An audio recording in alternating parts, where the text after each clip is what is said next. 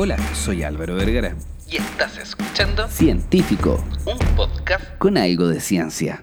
Aunque no lo creas, hoy en día los investigadores están tratando de dilucidar cómo el COVID puede generar daños en el cerebro.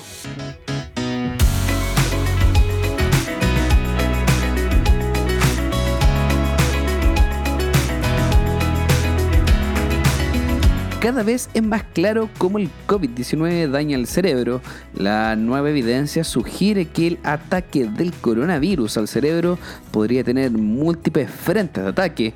Podrían atacar ciertas células cerebrales directamente, reducir el flujo sanguíneo al tejido cerebral o desencadenar la producción de moléculas inmunes que pueden dañar nuestras mismas células cerebrales la cantidad de daño que está generando en nuestro cuerpo el SARS-CoV-2 o el COVID-19 es realmente grande y hoy en día se están centrando en ver los estudios de la neurociencia cómo afecta el COVID-19 al cerebro y hoy en día se sabe que puede provocar pérdida de memoria, accidentes cerebrovasculares, entre otras patologías clínicas al cerebro. La infección del coronavirus o SARS-CoV-2 puede provocar pérdida de la memoria, accidentes cerebrovasculares y otros problemas en el cerebro y es cuando la investigadora Serena Spottit, una neuróloga de la Universidad de Yale en Connecticut, se pregunta si es que existe alguna forma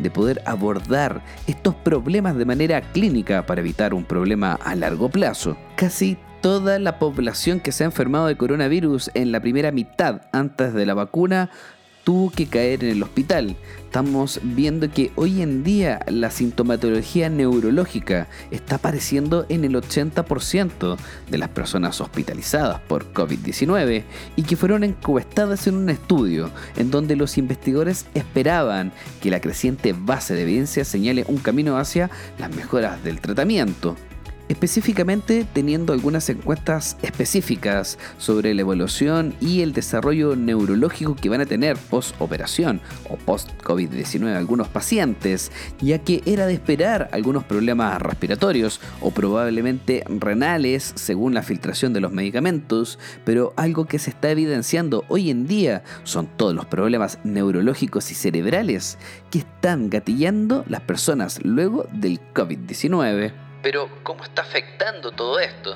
El efecto sobre el cerebro del SARS-CoV-2 puede ser sumamente grave. Un estudio publicado el mes pasado comparó las imágenes del cerebro de las personas antes y después del COVID-19 y encontraron una pérdida de materia gris en varias áreas de la corteza cerebral, como una historia de nunca acabar. Durante la pandemia, los investigadores empezaron a especular que el virus podría causar daño al ingresar de alguna manera al cerebro e infectar algunas neuronas, las células responsables de transmitir y procesar la información.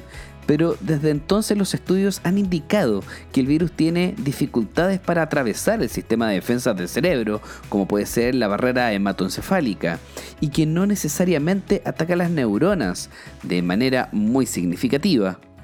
Una forma en que el SARS-CoV-2 podría estar accediendo al cerebro, expresan algunos estudios, es a través de la mucosa olfativa, el revestimiento de la cavidad nasal que bordea el cerebro. El virus se encuentra a menudo en la cavidad nasal. Por eso, una de las razones por las cuales las personas evalúan el COVID-19 es a través de la nariz. Y frotarse la nariz pareciera ser también un acto reflejo defensivo que va a irritar esta mucosa, pero lamentablemente podría estar más conectada al cerebro de lo que nosotros quisiéramos.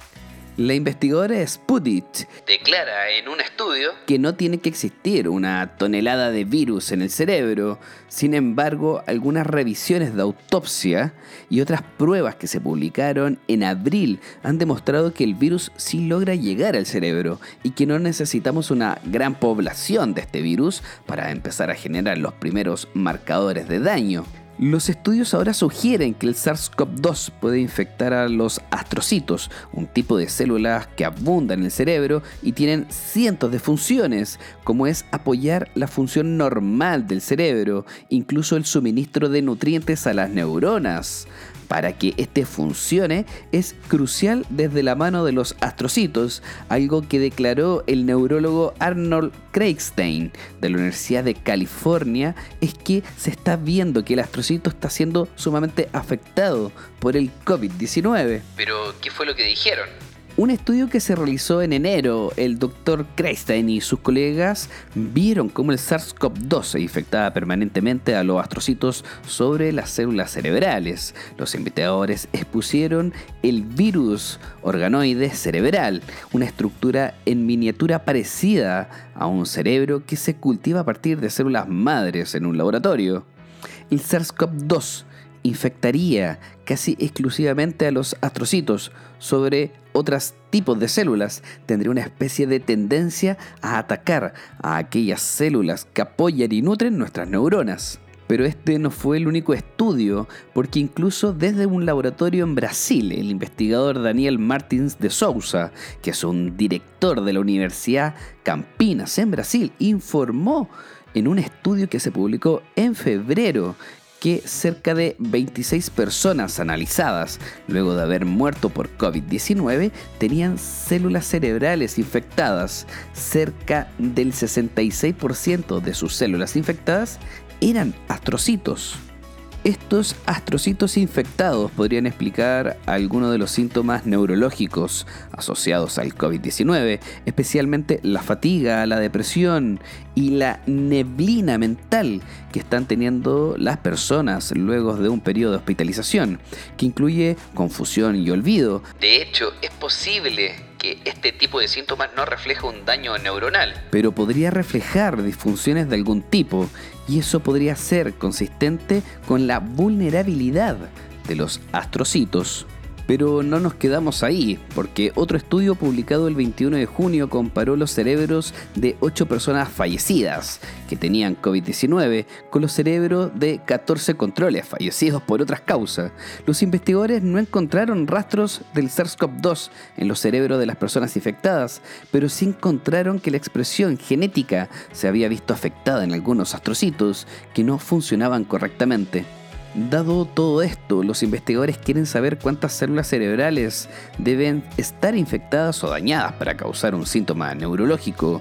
No es tener una o dos, pueden ser 100, puede ser una sola, pueden ser mil, pero hoy en día no se sabe bien cuál es el número específico y es algo que Ricardo Costa, fisiólogo de la Universidad de Luisiana, junto a su equipo están tratando de evaluar cómo estos efectos del SARS-CoV-2 están afectando las células cerebrales.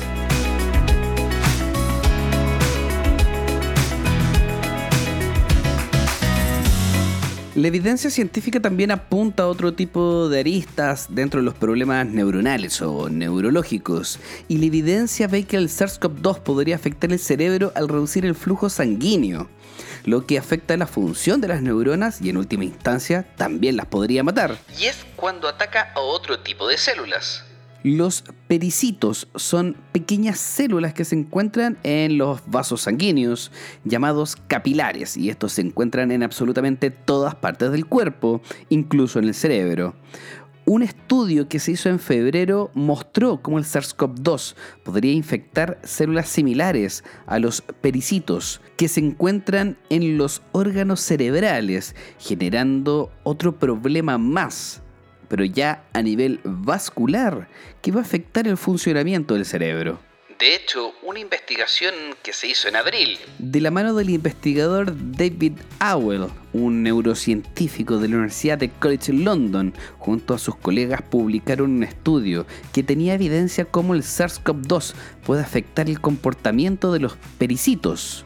Los investigadores observaron que en rebanadas de cerebro de hámster. Bueno, después de que murieron los hámsters, se sacan lonjas o pequeñas láminas de cerebro para hacer un estudio histológico. Se lograron dar cuenta que el SARS-CoV-2 bloquea el funcionamiento de los receptores en los pericitos, lo que hace que los capilares se contraigan, evitando que pase sangre por esos capilares. El investigador Atwell sugiere que los medicamentos utilizados para la hipertensión, que afectan de manera directa la movilidad, plasticidad y vasodilatación de los vasos sanguíneos, que algunas personas con hipertensión tienen sumamente alterada, podría funcionar para algunos casos de COVID-19. Actualmente dos ensayos clínicos están investigando el efecto de este tipo de medicamentos para la presión arterial, como es el losartán. Y usarlo de manera preventiva en las personas que han visto que sus vasos sanguíneos cerebrales y capilares están siendo contraídos.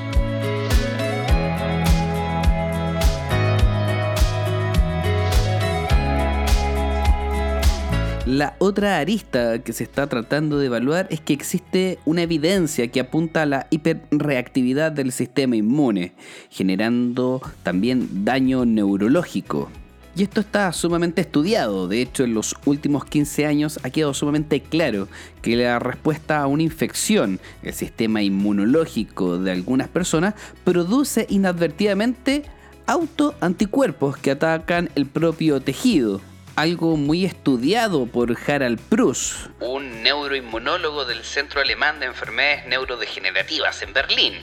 De hecho, esto puede provocar afecciones a largo plazo, como una neuromielitis óptica, en la que las personas experimentan síntomas como pérdida de la visión y debilidad en las extremidades. Sin ir más lejos, el mismo Prus hizo una revisión que publicó en mayo de este año, en donde resumió la evidencia de que estos autoanticuerpos pueden atravesar la barrera hematoencefálica y contribuir a trastornos neurológicos que van desde el deterioro de la memoria hasta la psicosis.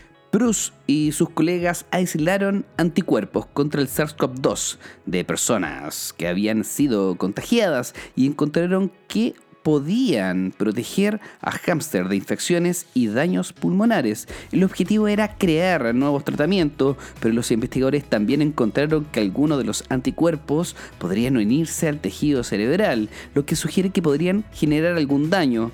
Declaró, este daño estamos tratando de demostrarlo de manera clínica y experimental.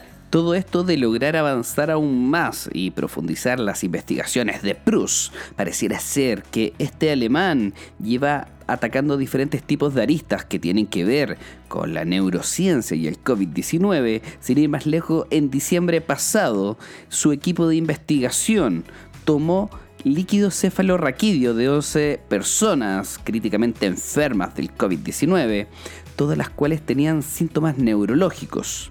Todas estas personas habían creado ya algunos anticuerpos capaces de unirse a neuronas y hay evidencia de que administrar a los pacientes inmunoglobulina intravenosa y otro tipo de anticuerpos para suprimir la acción autoanticuerpos dañinos es bastante exitoso, con el fin de evitar algún daño a largo plazo. Hasta el momento existen tres vías estudiadas, la de los astrocitos, pericitos y los autoanticuerpos, que lamentablemente no las hace como una vía única de generar algún problema cerebral. Sino más bien son las vías que han encontrado hasta el momento. Hoy en día las personas con COVID-19 experimentan síntomas neurológicos por una variedad de razones. Sin embargo, podrían ser estas tres o incluso otras más que aún no se han descubierto. El COVID-19 cada vez está generando una nueva sintomatología mucho más amplia, ya no es solamente a nivel pulmonar, renal, sino también a nivel neurológico. Sus síntomas cada vez son más grandes, sin embargo la solución podría estar en nuestras manos. Literalmente usar mascarilla, lavarte las manos, tener distanciamiento social son clave, además de la vacunación, para detener el COVID-19.